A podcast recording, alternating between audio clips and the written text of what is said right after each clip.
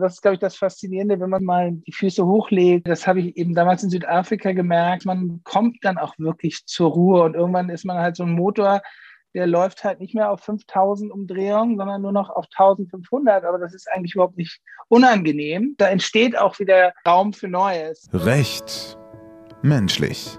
Dein Podcast für mehr Menschlichkeit, Lebensfreude und Persönlichkeitsentwicklung in der Juristerei. Mit Sina Burmeister und Elisabeth Vogel.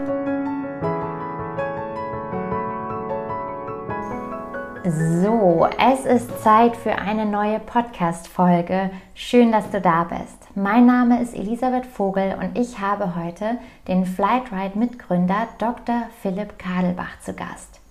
Flightride wirst du sicherlich kennen. Es ist ein Legal Tech-Unternehmen für Fluggastrechte mit etwa 140 Mitarbeitern. Passagiere können über die Plattform Entschädigungen verlangen für verspätete oder ausgefallene Flüge und diese dann auf eine ganz einfache Art und Weise einfordern. Philipp hat mittlerweile seine Anteile an Flightride verkauft. Gründerszene.de titelt über diesen Verkauf, dass es wohl der erste richtige Legal Tech Exit in Deutschland war. Er ist aber nach wie vor als Chief Legal Officer im Unternehmen tätig. Als ich Philipp für das Interview angefragt habe, hat er sofort zugesagt, aber, und das finde ich ganz spannend, mit der Aussage, es wäre ja schade, wenn wir zum x-ten Mal über die Gründung von Flightride sprechen würden. Genau das haben wir nicht getan. Uns interessiert schließlich der Mensch hinter der Karriere. Und genau so ein Gespräch ist hier entstanden. Wir haben ganz ehrlich gesprochen über Mut, über große Visionen, über den Umgang mit innerem Druck, mit viel Arbeit.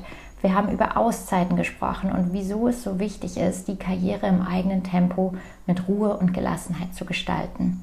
Hör unbedingt mal rein. Philipp ist echt ein cooler Typ. Und wenn dir der Podcast gefällt, lass uns unbedingt eine Bewertung da.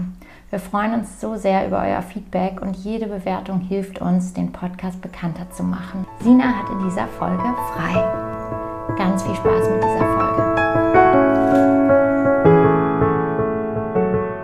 Hi Philipp, so schön, dass du heute da bist und dir die Zeit nimmst, hier mit uns zu sprechen. Sehr, sehr gerne. Freut mich, dass ich bei euch mit dabei sein darf. Eine Frage haben wir immer vorab, die wir all unseren Podcast-Gästen so zum Einstieg stellen. Wofür bist du gerade einfach ganz besonders dankbar?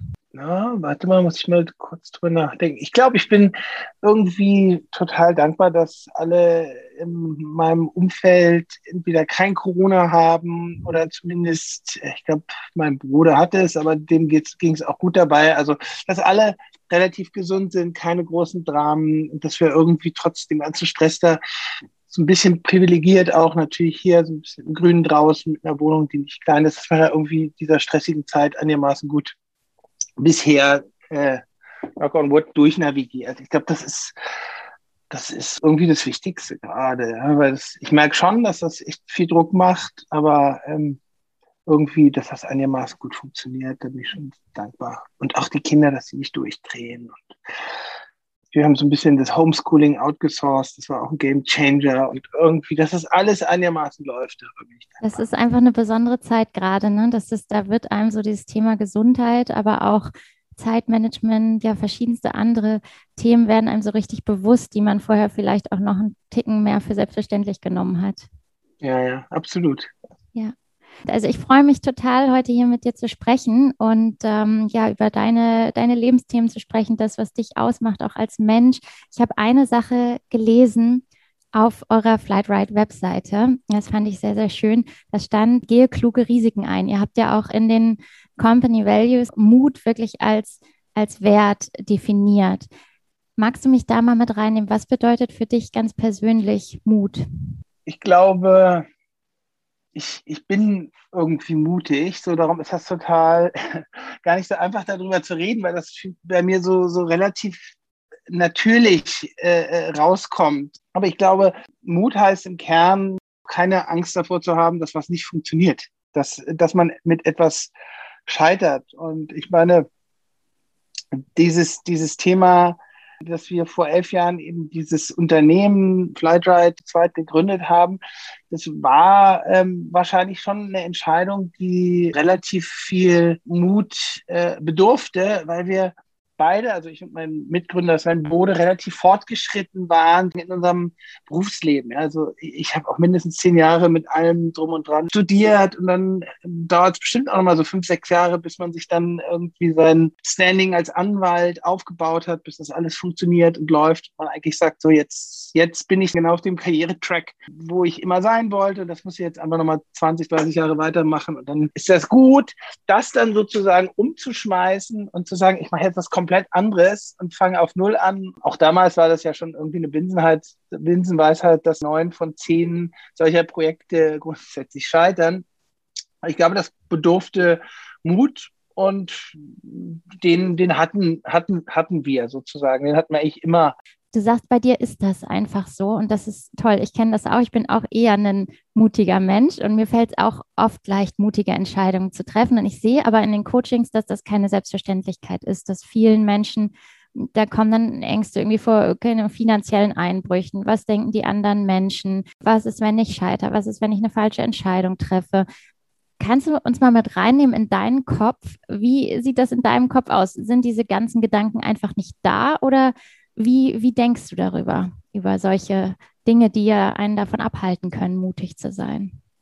Ja, es ist auch total schwierig, weil natürlich, wenn man das jetzt mal, das kann man ja sagen, dass wir das bei Flutter ziemlich gut gemacht haben und auch geschafft haben und Exit, der ja dann auch zu einer gewissen finanziellen Freiheit führt. Wahrscheinlich ist es in gewisser Weise für mich heute viel einfacher, mutig zu sein, in Anführungszeichen, ja, weil ich mir das sozusagen leisten kann. Vor 10, 12 Jahren war das nicht so. Ich glaube aber, was mich da mitnimmt und was mir so den Mut gibt, ist, ist sozusagen so ein bisschen dieses, dass ich irgendwie dann äh, schon ein Bild vor Augen habe, irgendwie so diese quasi fast schon so eine, eine Anziehungskraft von einer Idee, die mich sozusagen so stark äh, zieht und denkt, das, das musst du jetzt ausprobieren, äh, das, das muss doch funktionieren, dass ich erstens mich selber davon so stark begeistern kann, von diesem, diesem in Anführungszeichen visionären Bild, was ich da irgendwie vor Augen habe, dem ich nachlaufe, weil ich es schon im Kopf sehe. Und auch andere dann irgendwie damit anstecken kann. Und daraus entsteht dann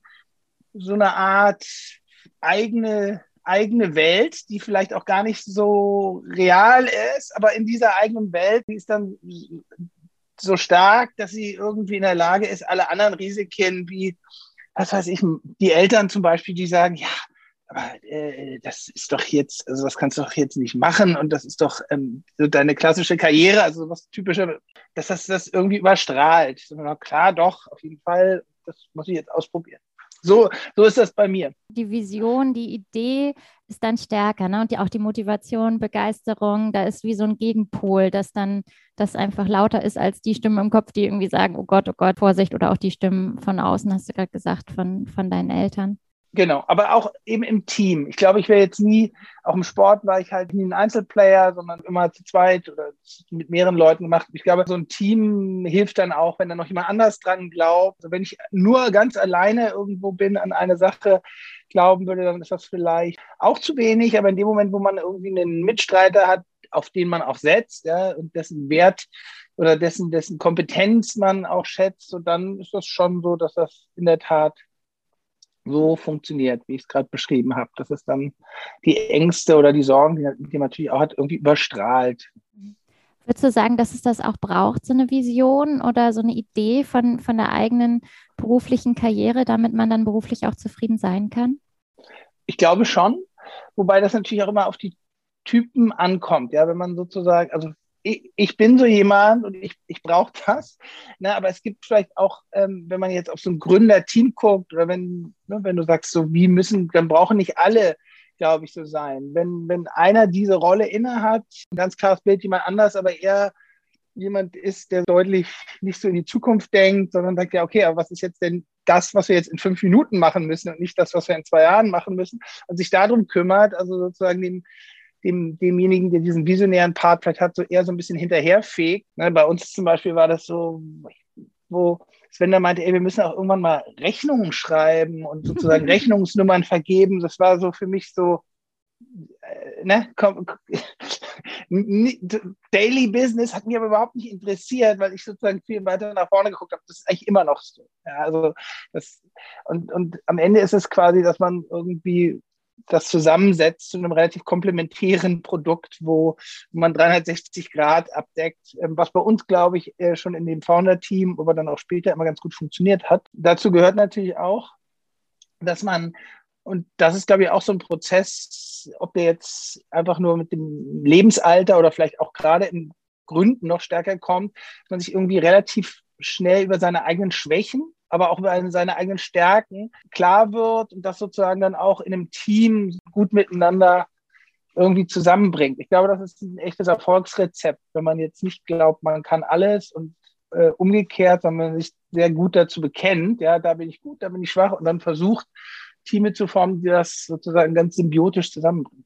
Mhm, das dass jeder so was mitbringt und am Ende das auch ausgleicht, was man selber vielleicht nicht hat. Gibt es trotzdem Eigenschaften, wo du sagen würdest, das braucht man als Gründer oder Gründerin? Also wenn jetzt hier jemand zuhört und sagt, oh, irgendwie bin ich auch am Überlegen und finde das spannend, gibt es sowas wie so eine Gründer-DNA für dich oder gleicht sich das alles tatsächlich übers Team aus? Hm ich glaube schon, dass es das gibt. Also ich, ich denke mal Mut, äh, ja, äh, äh, sozusagen ein bisschen was Visionäres oder quasi äh, etwas, was es heute noch nicht gibt, schon für sich selber zu versinnbildlichen und das zu sehen und dem dann hinterher zu gehen. Das sind sicherlich zwei Faktoren, die, glaube ich, wichtig sind. Dann sich selbst, aber auch andere begeistern zu können, weil am Ende sozusagen, es ist immer, immer das Team, ja, und sozusagen, man hat ja, vielleicht hat man nur eine Idee und man muss irgendwie Leute finden, die dieser Idee äh, sozusagen diese, deine oder die Idee zu der eigenen machen und sozusagen dafür brennen, ja, und dazu gehört irgendwie, glaube ich, Leute von etwas begeistern zu können. Ich weiß nicht, ob Resilience oder Resilienz das richtige Wort ist. Auf jeden Fall braucht man Durchhaltekraft und man muss da echt durch das eine oder andere Tal durch. Ich glaube, Pragmatismus ist wichtig und, und so die Fähigkeit zu haben, 100 Probleme, die irgendwie durch die Luft schwirren, immer so die ein, zwei, drei zu erkennen, die jetzt wirklich wichtig sind. Und dann auch die Fähigkeit haben, die anderen Sachen irgendwie liegen zu lassen oder outzusourcen. Also wirklich so die, die großen Blocks, um die es geht, das ist jetzt wichtig und vielleicht dann auch manchmal einen Tunnelblick zu entwickeln und eben nicht nur tausend Probleme, sondern auch, wenn es mal ein bisschen besser geht, tausend Möglichkeiten hat. Und die Chance, sich da aber zu verzetteln, weil man immer viel zu wenig Ressourcen hat, dazu gehört das auch irgendwie die zwei, drei Sachen, die einfach jetzt in der Weg wichtig sind, die zu identifizieren und sich darum zu kümmern. Mhm. Ja, kenne ich auch. Das äh, Verzetteln an Ideen mangelt selten bei mir, aber dann sich zu fokussieren und wirklich zu sagen, nee, die ist jetzt die Idee, die soll wirklich ins Leben kommen und irgendwann kommt dann der Rattenschwanz an Arbeit, den die Idee mit sich bringt, die man aber am, am Anfang gar nicht sieht und fühlt, wenn man irgendwie sagt, oh geil, das ist super, das, das gehe ich jetzt an. Ich fand das gerade spannend, was du auch gesagt hast, Resilienz. Würdest du sagen, dass so zumindest aus deiner Erfahrung Gründung immer auch heißt, auch echt mal richtig viel zu arbeiten. Ja. Letzten Interview auch gerade gehört, du sagst schon ja, mit, mit Lea Sophie Kramer und die sagte auch, man darf sich keine Illusionen machen, das ist schon echt viel Arbeit so. Ne? Und da kommt man nicht drum herum. Siehst du das genauso? Was ist da deine Erfahrung?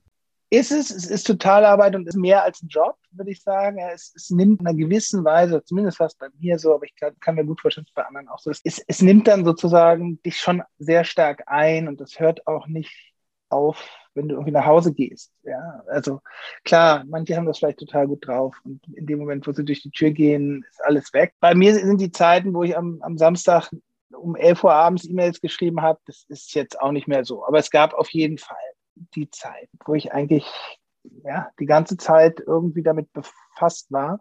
Ich glaube sozusagen, als du gefragt hast, was sind so, so, so Fähigkeiten, vielleicht kann, ist das ein Unterpunkt von, von Resilienz, ähm, irgendwie so auf die eigene Batterie zu achten. Also ich glaube, da war ich echt gut drin, weil das halt eben, wie gesagt, das nimmt echt eine Menge an Kraft und Energie und man irgendwann ist es auch schwer zu definieren, gebe ich jetzt in das Projekt Energie oder nimmt es einfach nur noch von mir, ohne dass ich das eigentlich wirklich will.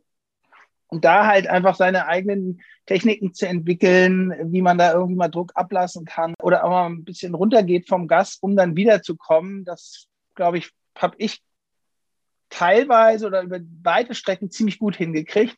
Ich würde sagen, es gab dann Phasen, so gerade dieser Exit-Prozess war schon relativ äh, echt stressig, wo, wo ich da so ein bisschen gehadert habe. Aber das habe ich, glaube ich, immer wieder gemacht. Ja, und sag, jetzt gehe ich mal vom Gas runter oder mal eine Auszeit oder was weiß ich, irgendwie, was man halt, was jeder für sich braucht. Waren das deine Strategien, dann Auszeiten zu nehmen? Was, was, was hast du da gemacht? Das finde ich ein super spannendes Thema. Ich kenne das auch. Ich bin auch sehr, sehr ehrgeizig, immer, wie gesagt, voller Ideen und neige dann manchmal auch dazu, dann da abends zu sitzen und einfach völlig alle zu sein und zu denken, oh, wäre mal gut gewesen, drei Pausen mehr heute zu machen. Was machst du da konkret? Was, was hat dir da geholfen? Also wir haben mal zwischendurch eine, eine, richtig lange Auszeit gemacht, also ein halbes Jahr. Den einen Winter sind wir nach Südafrika gegangen und dann auch wirklich gar nichts gemacht. Das war sozusagen ein, ein, ein Teil des Projektes, was wirklich super war und auch komplett einmal die Festplatte formantiert hat. Also da konnte man sich dann auch danach wieder ein bisschen neu definieren und irgendwie ne, so, so, ein Unternehmen verändert sich ja auch total. Es gibt diese erste Phase, dann gibt es die Wachstumsphase, dann wird man plötzlich ein bisschen erwachsen und so und natürlich auch von den Mitarbeitern, den ganzen Strukturen und wenn man da mal ein bisschen rausgeht, dann ähm, hat man auch die Chance, sich sozusagen im Unternehmen selber wieder neu zu erfinden, was glaube ich gut ist, weil man sich dann auch den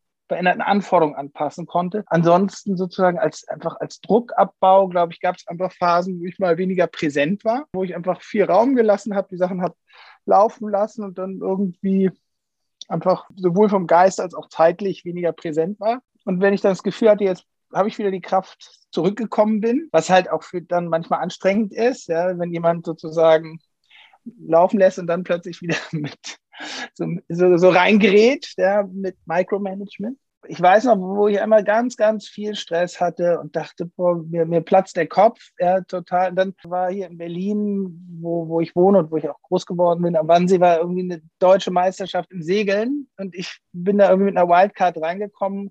Soll jetzt auch keine Heldengeschichte sein, aber wir sind sozusagen aus dem kalten deutscher Vizemeister geworden und das war halt eine extrem anstrengende Art zu segeln, aber ich habe halt gemerkt, das war sozusagen so mein Druckventil in diesen ganzen Druck, der sozusagen innerlich so da beim Sport einfach rauszulassen und danach war, war alles gut. Das war halt, obwohl das total anstrengend war, also anderer Stress, war das sozusagen mein Ventil, um da Druck abzulassen. Weil meistens irgendwie baut man baue ich da innerlichen Druck auf. Ich glaube, Sport ist ja schon eine gute Sache. Cool, cool. Ich finde es toll, dass du das auch so offen teilst, weil ich glaube, das geht vielen so, gerade in der juristischen Welt, dass einfach viele Menschen unheimlich viel arbeiten und das ja einfach dazugehört. Man könnte ja auch denken, bei dir ist immer nur alles toll und, und Startup und innovativ und es passieren einfach nur irgendwie tolle Sachen nach den anderen und ähm, da gehört aber einfach auch viel Arbeit dazu und auch einfach, dass man auf sich, sich achtet und manchmal Phasen hat, wo man merkt, oh, der Akku ist auch mal leer, jetzt muss ich ihn wieder aufladen.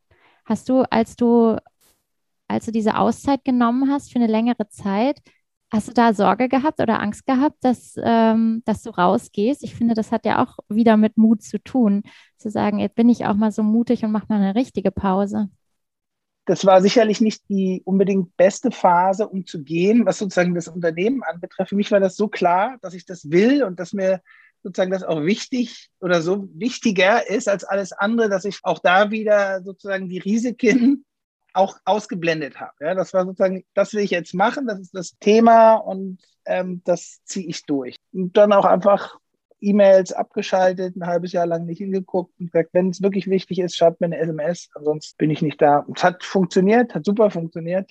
Ich hatte wirklich keinerlei Sorgen. Mhm. Also, weil ich letztens mit Risiken gelebt habe, ja, mhm. oder hätte leben müssen, können, wollen. Ja, super. Auch wieder die, die Vision in dem Fall anders, ne? Die Vision von ja. dieser Auszeit. Ja, cool. Finde ich richtig cool. Du hast ja so, wenn du sagst, dass da gibt es irgendwie immer sowas, was, was irgendwie stärker ist als, als die Angst und was dich leicht mutig sein lässt, das ist ja auch irgendwie so eine ja, Begeisterung auch für, für den Alltag vielleicht oder für das Leben als Gründer, als Unternehmer. Was ist das, was dich so begeistert oder fasziniert am Gründen? Vielleicht war es einfach ein Ausweg aus der klassischen Juristerei.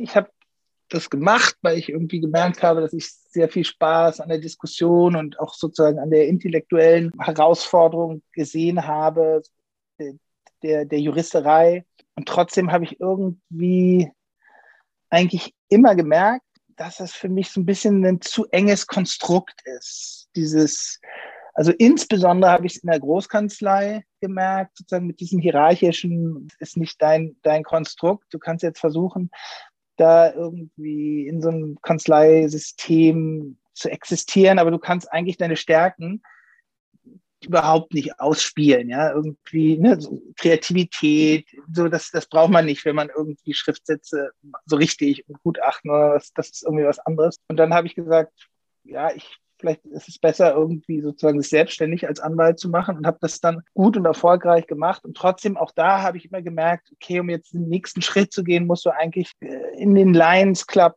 gehen und irgendwie Visitenkarten durch äh, sozusagen und solches Zeug. Und da hatte ich eigentlich auch keinen auch keine Lust drauf und habe irgendwie nach etwas gesucht, wo man das machen kann, wo man gut ist. Ja, und dazu gehört halt um die Ecke denken, out of the box denken, mit jeder Art von Leuten irgendwie klarkommen, Leute begeistern. Das war, glaube ich, sozusagen dann schon das, warum ich nach etwas, nach einem, einem System oder nach einem Setup für mich selber gesucht habe, der so ein bisschen freier ist als die klassische selbstständige Kanzlei, die ich ja schon dann hatte und das war sozusagen das, was mich dann am Gründen erstmal, an der Idee des Gründens fasziniert hat, dass du eben nicht nur mit Juristen zusammenarbeitest, dass es da irgendwie keine Regeln gibt, wie das Office auszusehen hat, dass es egal ist, wie man sich da anzuziehen hat, dass man auch das, was man tut, dass das halt irgendwie nicht vordefiniert ist. Ja, es ist nicht der Schriftsatz, sondern keine Ahnung, was da draus wird, wie so ein Produkt aussieht, wie erfolgreich das wird. Die Freiheit, äh, dass man sein eigener Chef ist und natürlich auch am Ende, dass da irgendwie, wenn man es gut macht,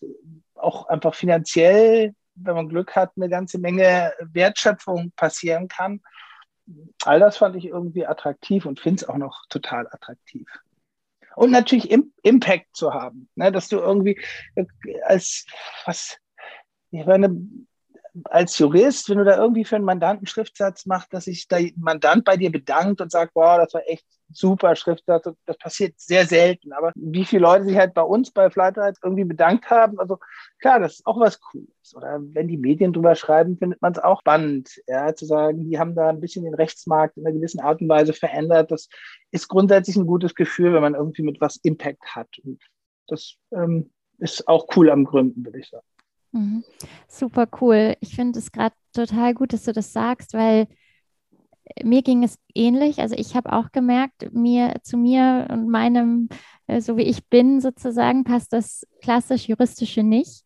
Und ich merke aber auch in den, in den Coachings ganz, ganz viel, dass es anderen auch so geht, dass es vielen Juristen und Juristinnen so geht und gleichzeitig, dass es dann wieder andere gibt, die so total genau das mögen ne, die genau dieses klassisch juristische Arbeiten lieben und darin aufgehen und dann zum Beispiel sagen, mich fasziniert äh, dieses, diese Art des Denkens und da genau das möchte ich in den Schriftsatz bringen und so weiter. Und ich sage dann immer gerne, dass das so wichtig ist, dass man schaut, wer ist man wirklich selber? Was zeichnet dich aus als Mensch? Du hast gerade gesagt, was sind deine Stärken? Und auch da finde ich, ist irgendwie so ein bisschen das, was sich heute durchzieht bei unserem Gespräch. Aber das ist auch wieder Mut, da überhaupt hinzugucken, finde ich, und sich selber einzugestehen, zu sagen, okay, ich habe jetzt hier gerade sieben, acht Jahre was studiert, vielleicht auch Jahre in dem Bereich gearbeitet, aber dann zu sagen, ja, aber ich merke, das klassisch juristische ist eigentlich nicht das, was ideal zu mir passt. Und dann schaue ich mal rechts und links und überlege, was es vielleicht für andere Wege gibt. Ja, ich würde sagen, es ist auch authentisch sein, weil am Ende zu sagen, hey, ich mache das,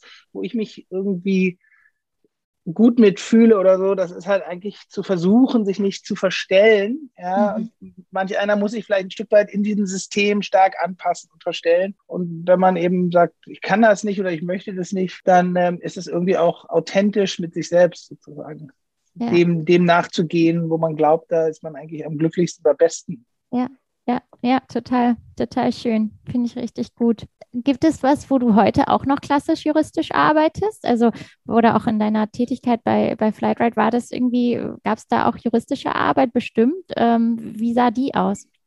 Na, ich bin ja sozusagen der Chief Legal Officer und als Legal Tech Unternehmen ist unsere Kern-DNA auf jeden Fall sehr klassisch juristisch. Und das, was ich glaube ich nach wie vor extrem gut kann, ist super schnell, und das war das, was ich auch eingangs in generischer meinte, super schnell zu erkennen, wo sozusagen so die, die eine wichtige Sache ist, e, entweder sozusagen das eine Risiko, um das wir uns jetzt echt kümmern müssen, oder auch die eine Chance, wo wir vielleicht wirklich den nächsten Schritt als Unternehmen gehen. Und das ist ganz oft eben, als Legal Tech Unternehmen ist, auch in dem juristischen Bereich. Und ich glaube, dass ich sozusagen da extrem schnell den Finger reinhalten kann und sagen kann, bei all den komplizierten Problemen, die da rechts und links sind, lass uns mal dahin gucken, lass uns mal hier reinzoomen und lass uns mal das machen, ja, und lassen wir diesen Weg gehen. Das ist, würde ich sagen, immer noch eine, eine, eine im Kern sehr, sehr juristische Tätigkeit, aber ich habe so ein bisschen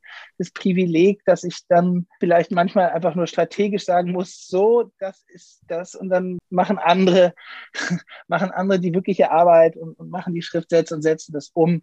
Das war aber natürlich äh, auch am Anfang nicht so. Ne? Hat man natürlich auch alles selber gemacht. Wie hat sich das entwickelt von wir starten irgendwie wirklich bei Null zu, ja, irgendwann ist es ein richtig großer Laden mit, mit über 100 Mitarbeitern. Also es ist natürlich irgendwie so ein schleichender Prozess und gerade so im Wachstum muss man sich ja auch manchmal kneifen, irgendwie, wenn dann schon wieder in einer Woche sieben neue Leute oder in einem Monat zehn neue Leute angefangen haben. Das ist dann schon schon lustig und natürlich muss man dann es eben schaffen, auch diese, diese Strukturen anzupassen, was man ja nicht unbedingt als Jurist so richtig, zumindest in seinem Studium gelernt hat.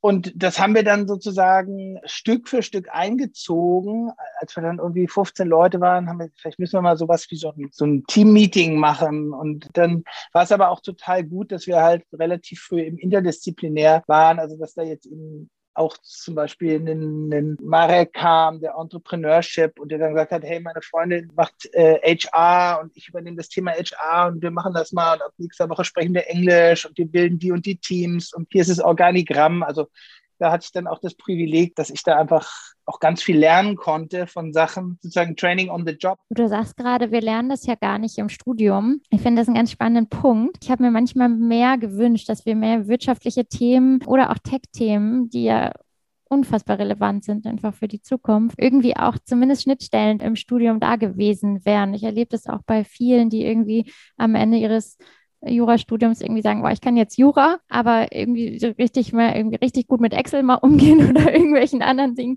das kann ich nicht. Wie stehst du dazu? Was denkst du darüber? Sollte das mehr Teil der juristischen Ausbildung auch sein? Ja, ich denke absolut. Ähm, das sollte sollte unbedingt mit dazugehören. Wenn Juristen bei uns mal eine PowerPoint machen sollen, ja, da hört es ja schon auf. Ja, also es ist ja noch nicht mal, es ist ja noch nicht mal Excel, auch, auch wenn Excel, das war auch immer sagen eine meiner ersten Einstellungsfragen bei Juristen, kannst du eigentlich Excel? Ich finde schon, dass das zumindest bei mir ist ja auch ein bisschen länger her, aber ich glaube, das hat sich auch nicht grundlegend geändert, dass es sozusagen wahnsinnig tief in dem kernjuristischen System mit dieser alles auf den Richterberuf ausgelegten Ausbildung, dass da wenig, wenig passiert ist und dass das nicht so richtig die Anforderungen der Jobs heutzutage irgendwie, die, die an die Menschen gestellt werden, widerspiegelt. Und ich finde, das sollte man zwingend verändern. Und klar, BWL gehört dazu, ähm, aber auch definitiv IT. Also wir, wir haben ich habe so einen ganz coolen Podcast mit wohl dem einem der führenden KI-Forscher, ein Deutscher, der jetzt in Silicon Valley ist, gerade gehört bei Zeit. Und er meinte, auch für Juristen, jeder Jurist sollte lieber Python programmieren können, als sagen eine zweite Fremdsprache lernen. Ich glaube, zumindest nach vorne blickend hatte da definitiv einen Punkt. Ich finde, man sollte das irgendwie definitiv reformieren. Aber ob Juristen nun so wahnsinnig stark darin sind, sich selber zu reformieren, äh, da mache ich auch mal ein großes Fragezeichen dran. Aber ich glaube, die junge Generation wird da auf jeden Fall auch Druck machen, die wollen es auch. Ja. Aber es wird bestimmt jetzt nicht so easy werden und so ein Selbstläufer sein. Juristen sind auch ganz starke Bedenkenträger und sozusagen haben sich ein bisschen eingemauert in ihrem eigenen Ecosystem. Und ja, das kann ruhig ein bisschen durchlässiger werden. So ein bisschen finde ich auch so diese diese Hemmschwelle verringern. Ne? Tech fühlt sich schnell so an wie so ein ganz düsteres Feld und man denkt, oh Gott, das, äh, was bedeutet denn das eigentlich? Ne? Und das führt ja dann da auch dazu, dass irgendwie jetzt nicht jemand sagt, oh, meine Vision ist ein Legal Tech zu gründen. Da bist du ja eher eine Ausnahme, dass ja. du diesen Weg hast. Und das ähm, ist, glaube ich, manchmal mehr Mythos, als es sein müsste, wenn man so ein bisschen einen, einen Zugang dazu einfach hat und merkt, ja, okay, ähm, kann man sich auch reinarbeiten und reinfuchsen, wie in alle anderen Felder auch. Ja, ja, das ist ja eigentlich eine totale Stärke auch von Juristen, sich überall reinzufuchsen. Was ist denn eigentlich deine Vision für, für jetzt, für alles, was so kommt? Gibt es da eine, eine Idee, wenn, wenn du in deine Zukunft guckst? Was wünschst du dir? Privat oder beruflich? Interessiert mich beides, was du teilen magst. beruflich wir haben uns ja auch ein bisschen breiter aufgestellt bei, bei Flightride, äh, wo ich ja noch bin. Und sozusagen, da ist schon die Vision, dass wir die ganzen Learnings, die ganzen Erfahrungen, die wir da in, in mittlerweile elf Jahren gemacht haben, dass wir das sozusagen auch in den neuen Feldern, die wir jetzt beackern, also Verkehrsrecht, im Arbeitsrecht, vielleicht auch noch in einem weiteren Rechtsgebiet, dass wir das sozusagen irgendwie zur Verfügung stellen und mal schauen, ob das eigentlich funktioniert, dass du sagst, hey, von den 25 Problemen, die man irgendwie auf so einer Durststrecke oder auf so einer, auf so einem Rollercoaster-Ride, den das sicherlich waren, die man da irgendwie lösen muss. Da, davon sind wahrscheinlich 20 irgendwie allgemeiner Natur. Die habe ich immer im Legal Tech-Bereich. Ob wir das schaffen, das sozusagen da zu übertragen, also diese Transferleistung damit Mehrwert zu schaffen, dass man eben nicht jedes Mal das Rad neu erfährt. Diese, diese Sachen wachsen sehen. Ich glaube, das ist, das ist spannend und es nicht zu versuchen, genauso zu machen, sondern eben irgendwie auch die ganzen Erfahrungen da umzusetzen und das ein bisschen schlauer und ein bisschen besser zu machen. In einem Markt, der deutlich kompetitiver geworden ist, weil äh, als wir da angefangen haben, hatten wir auch totalen Welpenschutz, was auch auch sehr, sehr dankbar war. Ja, privat, da merke ich halt, dass ich irgendwie fast schon reflexartig immer Sachen tun muss. Ja, ich muss immer Sachen umsetzen und das ist aber manchmal schon so, dass es mich selber stresst. Äh, insofern glaube ich, äh, äh, äh, sehe ich so ein bisschen meine, meine Aufgabe privat, so da drin irgendwie so ein bisschen die Ruhe zu finden und wirklich sich sehr gut zu überlegen, für was und warum und in welchem Setup man Lust hat, vom Sofa aufzustehen. Aber wenn man es dann tut, es eben auch wirklich gut zu machen und eben das, was man halt dann auch aus, aus so einer Gründung, wo man wirklich extrem viel lernt und natürlich auch viele Leute kennenlernt und sozusagen sich irgendwie auch ein gewisses Standing erarbeitet, das dann da so reinzubringen. Ich glaube, das ist total spannend, wenn man irgendwie also nochmal auf dem weißen Papier in so einem Setup das dann nochmal ein bisschen anders machen kann mit der, mit der ganzen Erfahrung, die man gesammelt hat und vielleicht ein bisschen gelassener, ein bisschen achtsamer. So, das fände ich, also das wäre sozusagen ein Wunsch und ein Ziel. Ob das funktioniert, kann ich nicht sagen, aber das würde ich mir wünschen. Kann ich sehr, sehr gut nachvollziehen. Ich merke bei mir manchmal, dass mir das echt schwerfällt, mir das auch einfach zu erlauben.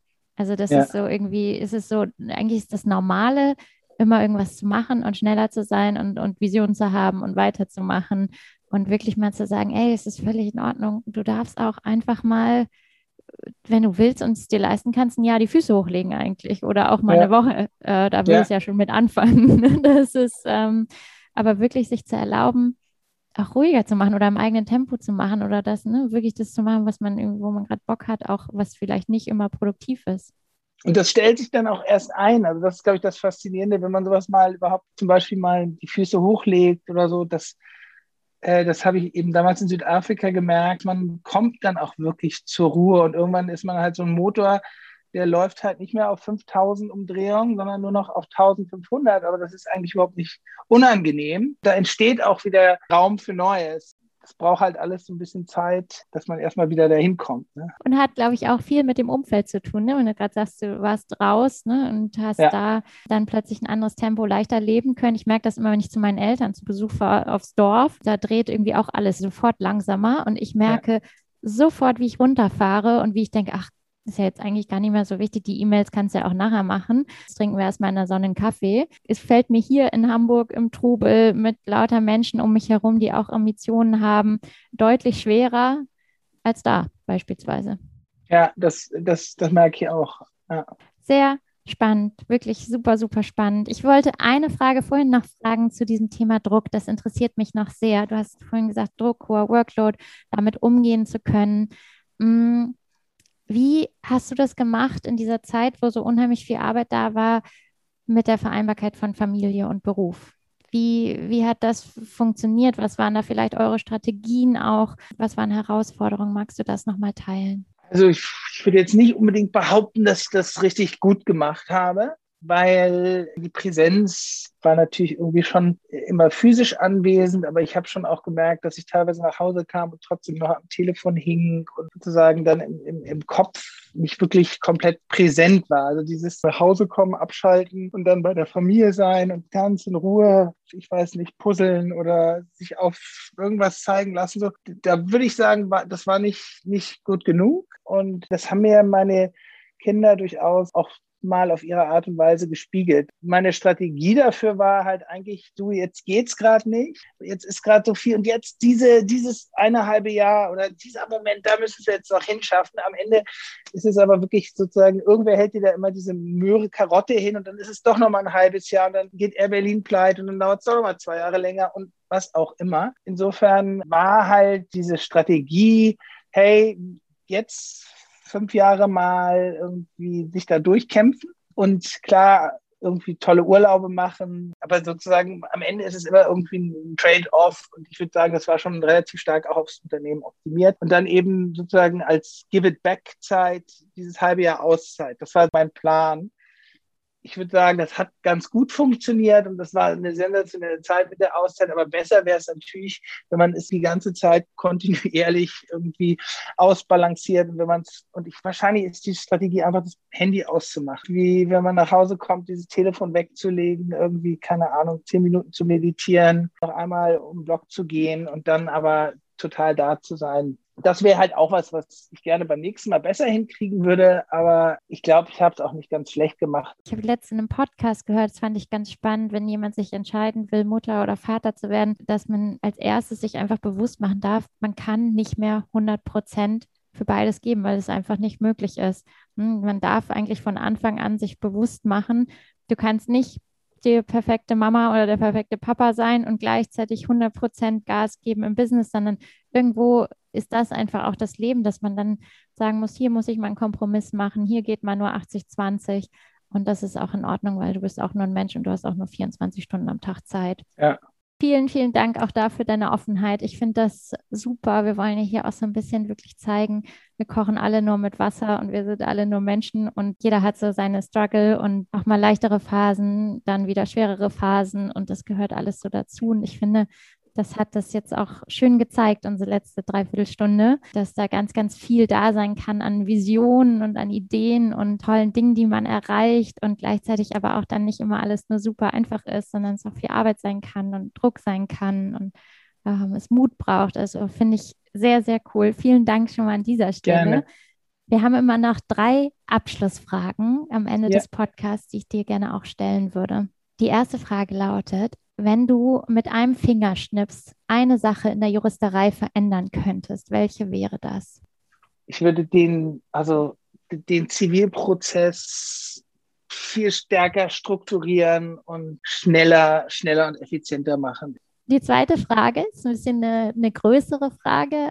Wir wollen ja hier auch eine Inspiration liefern und inspirieren die Menschen, die zuhören. Und wenn du jetzt so zum Abschluss nochmal drei Erfahrungen aus deinem Leben, drei, drei Learnings, kann man sagen, oder auch Lebensweisheiten teilen würdest, welche wären das? Ich glaube, dass es sich lohnt, sein, seinem Gefühl zu folgen, seiner Inspiration nachzugehen, auf sich zu vertrauen.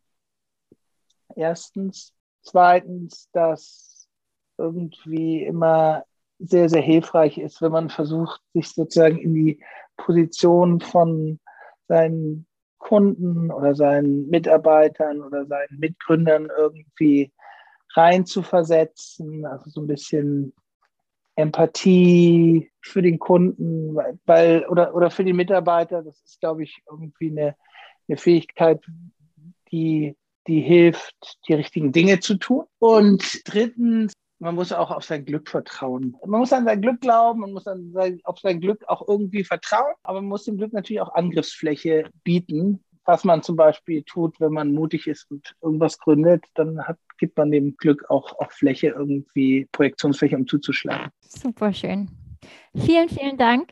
Ach, eine habe ich ja noch. Ich wollte, ich wollte gerade sagen, das ist so ein gutes Schlusswort. Das waren schon drei. Das ist so ein schönes Schlusswort. Äh, jetzt habe ich es versaut. Die letzte Frage. Ähm, wen sollten wir denn nochmal für diesen Podcast interviewen? Wen würdest du gerne hier im Podcast hören? Markus Hartung, finde ich. Der wurde schon auch so oft interviewt, aber ich finde irgendwie, er, er formuliert toll und er hat echt viel zu sagen und er, hat, glaube ich, auch echt ganz viel erlebt. Er ist einfach ein extrem eloquenter, gut formulierender, interessanter Gesprächspartner. Vielen, vielen Dank wirklich von Herzen für dieses sehr inspirierende Gespräch. Mich hat es auf jeden Fall sehr inspiriert und das freut mich. mit sicher die Zuhörer und Zuhörerinnen. Vielen, vielen Dank. Ich wünsche euch ganz viel Erfolg und ich äh, bin schon gespannt, wenn ich dann bald mal bei euch rein. Tschüss. Das war's auch schon. Es ist schon wieder vorbei. Wahnsinn, wie schnell das immer geht. Aber ich fand, es war ein großartiges Gespräch. Was denkst du darüber? Lass es uns super gern auf Instagram wissen. Und wie immer hier der Aufruf, lass uns eine Bewertung da, falls du es noch nicht gemacht hast. Einfach in der Apple Podcast App, falls du ein iPhone hast. Auf Spotify geht es leider nicht. Das hilft uns gerade jetzt am Anfang super doll dabei, den Podcast bekannt zu machen. Plus uns interessiert wirklich ehrlich, was du darüber denkst. Wir sind ganz gespannt auf dein Feedback. Ich wünsche dir jetzt erstmal eine ganz großartige Zeit. Hab einen wunderbaren Tag, Mittag, Abend, Nacht, ganz egal wie spät es gerade bei dir ist. Und bis ganz bald in der nächsten Podcast-Folge.